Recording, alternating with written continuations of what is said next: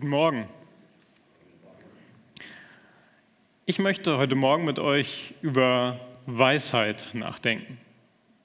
Und keine Sorge, nicht so, dass ich jetzt mit irgendwie doch relativ bescheidenem Alter so unglaublich weise wäre und euch da unglaublich viel erzählen könnte.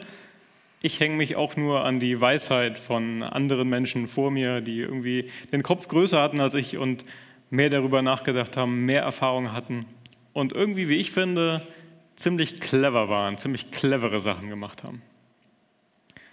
Aber was ist eigentlich Weisheit? Und wenn man was wissen will, was macht man dann?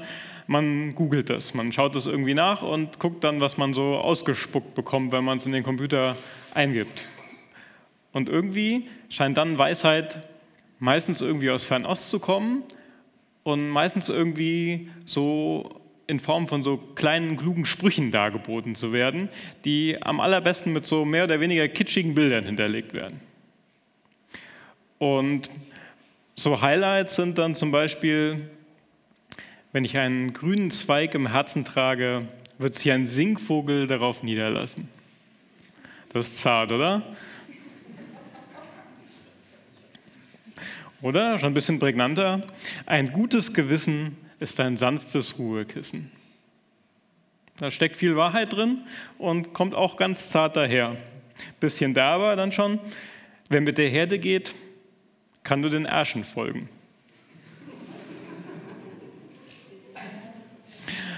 Und mein persönlicher, ganz ostafrikanischer Favorit, Haraka Haraka Haina Baraka, also schnell, schnell, hat keinen Segen glaube, in meiner Afrika-Zeit habe ich das sogar 20 Mal am Tag gehört. Naja, aber irgendwie alles mehr oder weniger kluge Sätze, die Orientierung geben wollen, die Tipps zum Leben geben wollen und irgendwie zeigen wollen, wie was gelingen kann. Eben dann, wenn man sich nicht unglaublich beeilt. Eben dann, wenn man was mit gutem Gewissen tut oder auch mal selber nachdenkt oder irgendwie eine Hoffnung bewahrt. Eigentlich ganz clevere Sätze und irgendwie ja auch ganz cool und irgendwie nicht was Neues, sondern was, was es schon wahrscheinlich fast immer gab. Und natürlich auch schon im alten Israel und natürlich schon bei unseren jüdischen Glaubensvorfahren im Alten Testament. Da ist Weisheit eine ganz eigene Literaturgattung mit so Büchern wie den Sprichwörtern und auch das Buch Hiob zählt zum Beispiel dazu, das Hohelied. Eine ganze Reihe von Psalmen sind sehr, sehr weisheitlich. Ähm, Weisheit war hoch angesehen. Und was ist so die Grundidee dahinter? Die Grundidee der alttestamentlichen, der, der jüdischen Weisheit. Da ist die Idee, dass dieser Welt Ordnungen eingegeben sind so gewisse Spielregeln, wie die Welt und wie Leben in der Welt funktioniert. Und das nicht einfach so oder nicht von irgendeinem Staat oder Herrscher, König oder sonst wem, sondern von Gott selbst. Beim Erschaffen dieser Welt, beim Erschaffen des Lebens quasi läuft es nach Ordnungen ab. Und wenn man diese Ordnungen erkennt durch geschickte Naturbeobachtungen oder gutes Nachdenken oder vielleicht auch schmerzliche Erfahrung, aber wenn man diese Ordnungen kennt, und danach lebt, danach handelt, sie ähm, berücksichtigt, dann gelingt das Leben. Dann funktioniert es. Weil man erkennt, schnell, schnell hat keinen Segen. Ganz bekannter Spruch oder relativ bekannt wäre dann auch der, der Auftakt vom Sprüchebuch im ersten Kapitel in Vers 7. Die Furcht des Herrn ist der Anfang der Erkenntnis. Weisheit und Zucht verachten nur die Toren. Gott kennen, der all diese Welt mit den Ordnungen gemacht hat und diese Ordnungen, diese Weisheit, diese ja, Zucht in gewisser Weise, die kennen, das führt zum gelingenden, zum guten Leben und das Verachten ist nicht so clever. Dann gleicht man einem Toren. Das ist ja an sich super, weil dann könnte ich ja einfach diese Welt beobachten und erkennen und diese Ordnung erkennen oder noch besser, wenn man dafür nicht so viel Zeit hat, irgendwie sich das durchlesen, was andere erkannt haben an Ordnungen in dieser Welt und das einfach so befolgen und anwenden und es läuft, es gelingt, es funktioniert. Das Leben läuft wie am Schnürchen und alles wird super. Und ich würde sagen, ein Stück weit ist es so. Und ein Stück weit ist es auch ziemlich clever, das so zu machen. Und es macht viel Sinn, dieses Sprüchebuch zum Beispiel zu lesen und die anderen weisheitlichen Texte und das einfach so zu machen, weil ich glaube, dass das ein Lebensgewinn, eine positive, eine gute, eine lebensdienliche Orientierung ist. Ich muss aber auch sagen, irgendwie ist es doch ein bisschen komplizierter. Irgendwie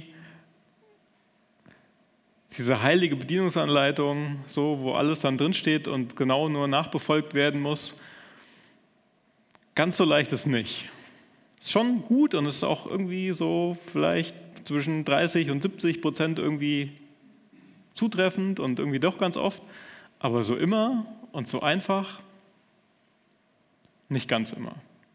Weil irgendwie muss man ja sagen, so für jegliche tägliche Entscheidung des Lebens gibt es ja nicht doch unbedingt eine Ordnung und irgendwas, was da irgendjemand aufgeschrieben hat. Und das nicht nur, weil vielleicht mein Leben irgendwie so mit ganz anderen Fragen beschäftigt ist als das Leben anderer Menschen, sondern ja auch schon, weil das, was da aufgeschrieben ist, irgendwie mächtig alt ist und man sich ja irgendwie heute irgendwie ganz andere Fragen stellt als doch vor vielen tausend Jahren, wo man doch irgendwie ganz andere Möglichkeiten hat. Klar, viel ist irgendwie gleich geblieben und es gibt nichts Neues unter der Sonne und so, aber irgendwie doch auch schon. So viele Fragen sind da gar nicht so abgedeckt. Es gibt irgendwie immer was Neues, was Eigenes, was Spezifisches, wo ich nicht einfach nach der Anleitung vorgehen kann. So kann ich mich fragen, was ich irgendwie in meinem Leben machen möchte, was ich studieren möchte, welchen Beruf ich ergreifen möchte und noch schlimmer quasi, was ich nach dem Studium und vielleicht nach dem Beruf machen möchte. Und das steht da irgendwie gar nicht so schwarz auf weiß drin. Und dann muss ich ja irgendwie überlegen, eine Entscheidung treffen. Und klar, man redet dann auch mal, gerade in so frommeren Kreisen, denen wir mehr oder weniger vielleicht entstammen, von Berufung und von Führung Gottes und von viel darüber beten. Und das ist auch alles clever, aber in meiner persönlichen Erfahrung muss ich sagen, dass es häufig nicht so eindeutig ist. Nicht so, dass dann irgendwie morgens nach dem Aufstehen so ein Zettel auf meinem Nachttisch liegt und heute bitte das machen und genau so und in der Reihenfolge.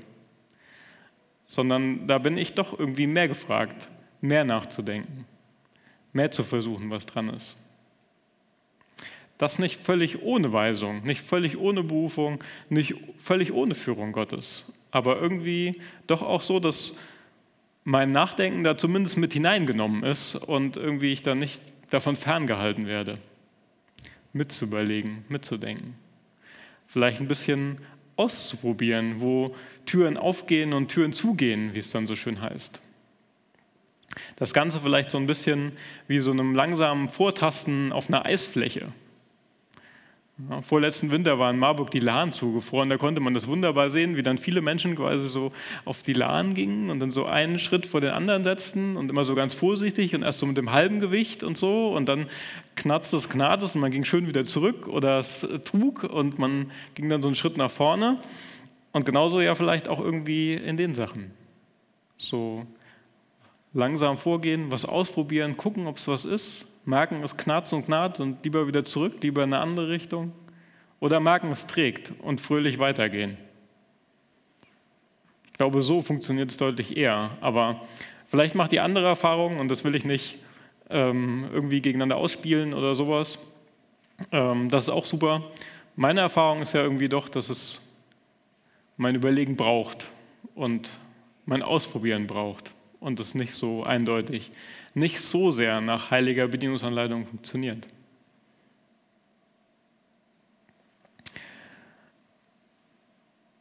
Und irgendwie bei all den Fragen, denen man sich so im Leben stellt und die Überlegungen, wie man denn so gut und gerecht handelt und so handelt, dass es dem Leben dient und funktioniert und gut ist und läuft, merkt man ja auch, dass auch bei allem, allem Handeln nach bestem Wissen und Gewissen, auf dem man sich dann wie ein sanftes Ruhekissen niederlässt, vielleicht häufig auch schief geht, häufig auch nicht funktioniert, häufig auch ganz unvorhergesehene Dinge passieren. Häufig das Ganze so ein bisschen Krise der Weisheit ist. Ganz ja, mehr oder weniger personifiziert im Alten Testament an dieser Person Hiob, an diesem Gedankenexperiment Hiob, wo ein Mensch quasi alles nur erdenklich, bestmöglich und bestfromm macht und es trotzdem so richtig schief geht und trotzdem so richtig, richtig daneben liegt. Und man dann über viele, viele Kapitel überlegen muss, quasi mit den Freunden, was denn Hiob dann irgendwie falsch gemacht haben könnte, aber er sich nicht vorwerfen kann, weil er irgendwie nicht nur nach bestem Wissen und Gewissen, sondern auch nach besten Maßstäben, nach allen Ordnungen und allen dieser Welt innewohnenden Regeln quasi gelebt hat. Und es trotzdem irgendwie nur schief und noch schiefer geht. So eine Krise der Weisheit, wenn man irgendwie alle Ordnungen befolgt, alles gut macht und es trotzdem schief geht. Und klar, Hiob ist ein extremes Beispiel. Ich würde sagen, ein Gedankenexperiment. Aber irgendwie sind wir ja alle so ein bisschen kleine Hiobs manchmal. Wenn man irgendwie selber nach bestem Wissen und Gewissen handelt und es nicht funktioniert, es unvorhergesehen kommt, es schief geht und man hilflos daneben steht, es nicht abwenden kann und es auch nicht hätte voraussehen können, es einfach schief geht. Das ist häufig sehr, sehr leidvoll und sehr, sehr ätzend. Aber es passiert. Und man steht doof daneben, hätte es nicht anders machen können, hätte es nicht abwenden können.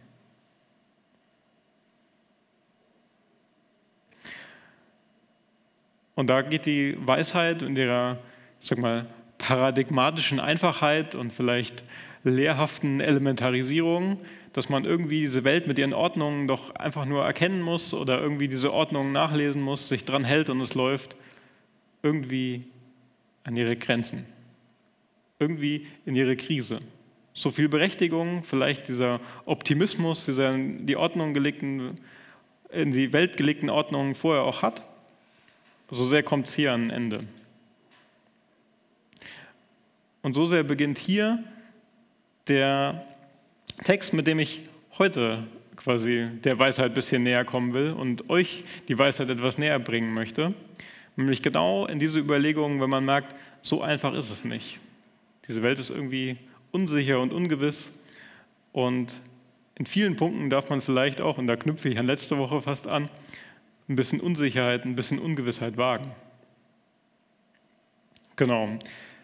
Dazu der Text von heute Morgen nämlich den Prediger 11, die Verse 1 bis 6. Genau, hier als schöne Grafik. So hat man sich den Prediger äh, im 19. Jahrhundert vorgestellt, wie auf dem Bild. Genau, ich lese ihn vor. Leg dein Brot auf die Wasserfläche, denn nach vielen Tagen kannst du es wiederfinden.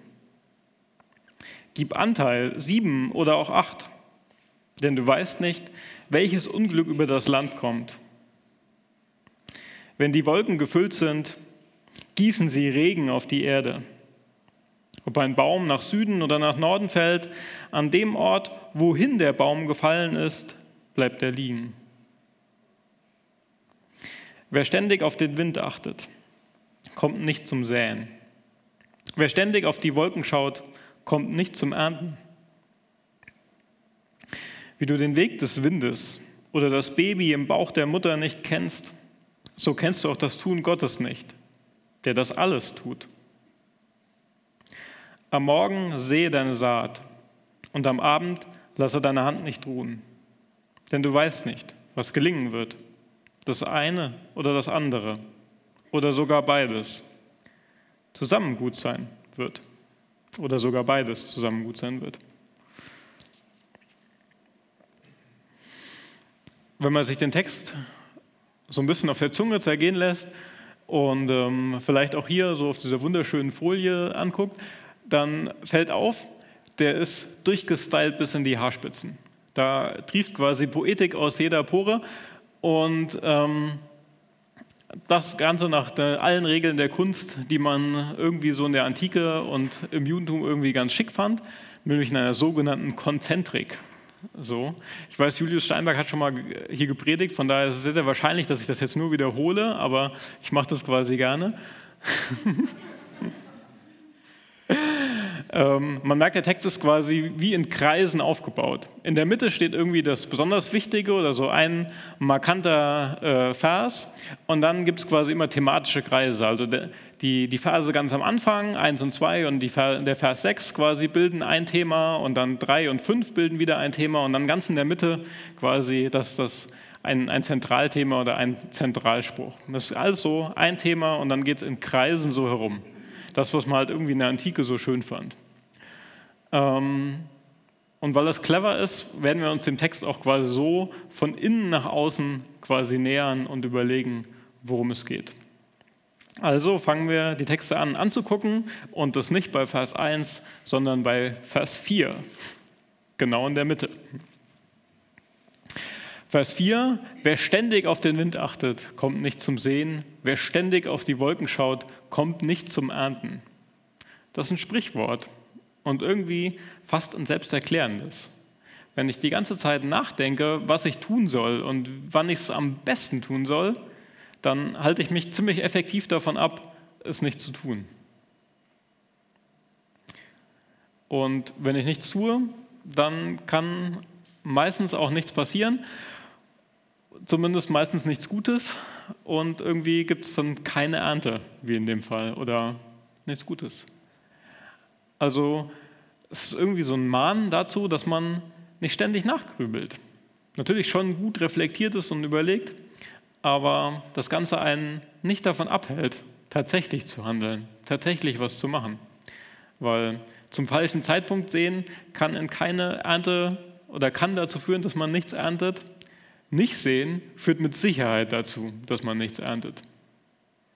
Will Mut machen zum Handeln und nicht zum zu sehr Nachdenken, nicht zum Handeln vergessen über das Nachdenken. Gehen wir einen Ring nach außen. Wenn die Wolken gefüllt sind, gießen sie Regen auf die Erde. Ob ein Baum nach Süden oder nach Norden fällt, an den Ort, wohin der Baum gefallen ist, bleibt er liegen. Wetter und Wettervorhersage ist so eine Sache.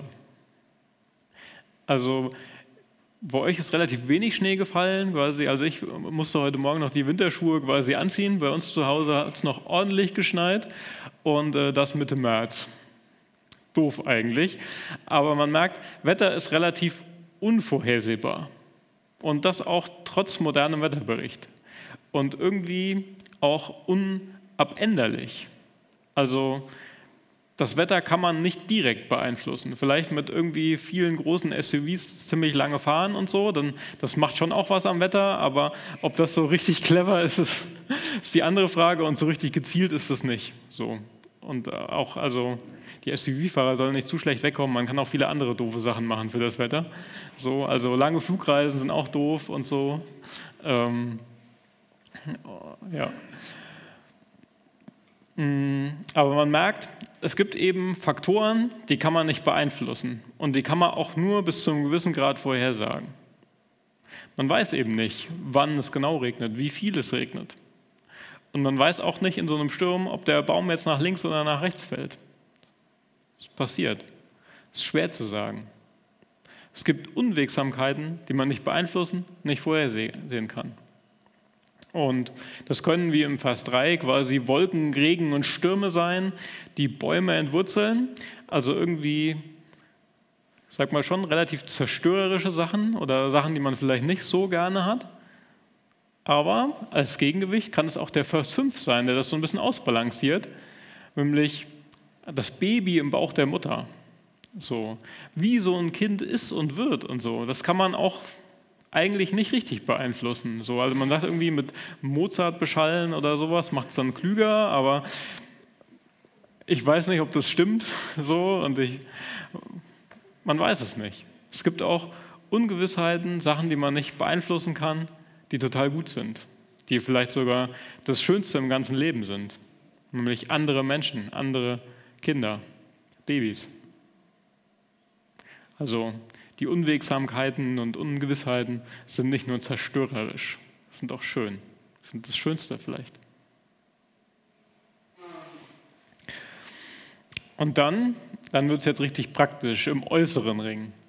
Leg dein Brot auf die Wasserfläche, denn nach vielen Tagen kannst du es wiederfinden. Ein großes, großes Rätsel quasi, was dieser Vers meint. Meine Lieblingsauslegung dafür ist ein amerikanischer Forscher, der dafür plädiert, dass das quasi ein Aufruf zum Bierbrauen ist. ähm, das ist äh, also cool. Ja?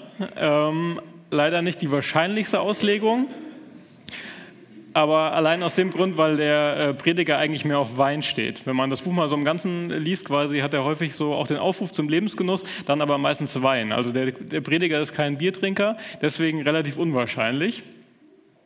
Ähm, aber also an sich nichts Falsches.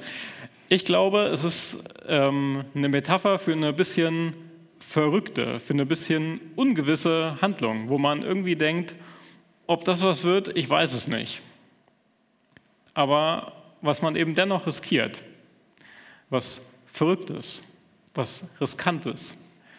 Weil man weiß nicht, nach wie vielen Tagen man das Brot wiederfindet, was man auf die Wasserfläche quasi wirft. Und irgendwie macht Brot auf Wasserflächen werfen auch nicht so richtig Sinn, außer man möchte gerade Enten füttern oder sowas. Aber ich glaube, es ist die Metapher für eine riskante Handlung. Und diese riskante Handlung balanciert sich auch wieder ein wenig aus mit eben dem zweiten Vers. Er sagt, gib Anteil sieben oder acht, denn du weißt nicht, welches Unglück über das Land kommt. Also so ein bisschen das Aufsplitten seiner Lose, nicht alles auf eine Karte setzen, sondern verteilen auf sieben oder acht Möglichkeiten. Weil man weiß nicht, was funktioniert vielleicht Lose 3, 4 und 5, vielleicht aber auch gerade die anderen. Man muss schauen. Also irgendwie was Verrücktes machen und was wagen, wo man nicht unbedingt weiß, klappt's, funktioniert's.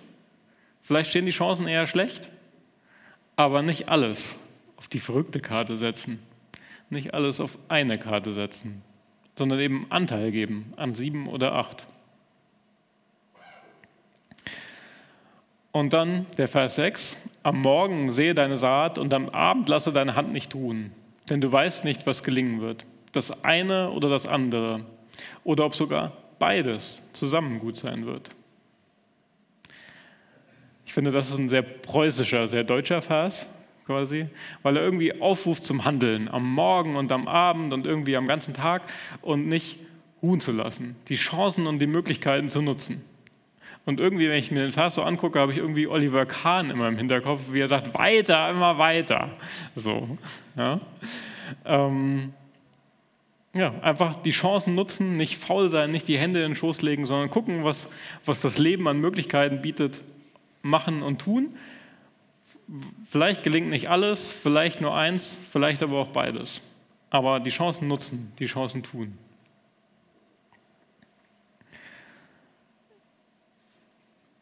Und wie geht der Kohelet, wie geht der Prediger dann irgendwie um mit der Ungewissheit im Leben, wo er nicht weiß, was passiert, wo er nicht genau weiß, was er tun soll, weil es in der heiligen Bedienungsanleitung vielleicht gerade nicht drinsteht. Und wie geht er damit um, dass auch obwohl man irgendwie alles klug und richtig macht und am besten drüber nachdenkt, doch Sachen schiefgehen, weil das Leben so ist so bitter und so hart es ist. Und das will ich nicht verharmlosen, aber so ist es ja. Ich glaube, er geht sehr, sehr realistisch damit um, weil er irgendwie gar nicht damit rechnet, dass alles so einfach ist und alles einfach so ist, sondern weiß, dass es diese Unwegsamkeiten gibt und da nicht irgendwie die Augen vor verschließt und denkt, es ist doch alles ganz einfach. Aber er ist eben auch nicht so ein Pessimist, der mit so verschränkten Armen und gerümpfter Nase irgendwie daneben steht und denkt, es hat eh alles keinen Sinn und es ist eh doof und es passiert eh irgendwie immer das Doofe und es gelingt eh nicht.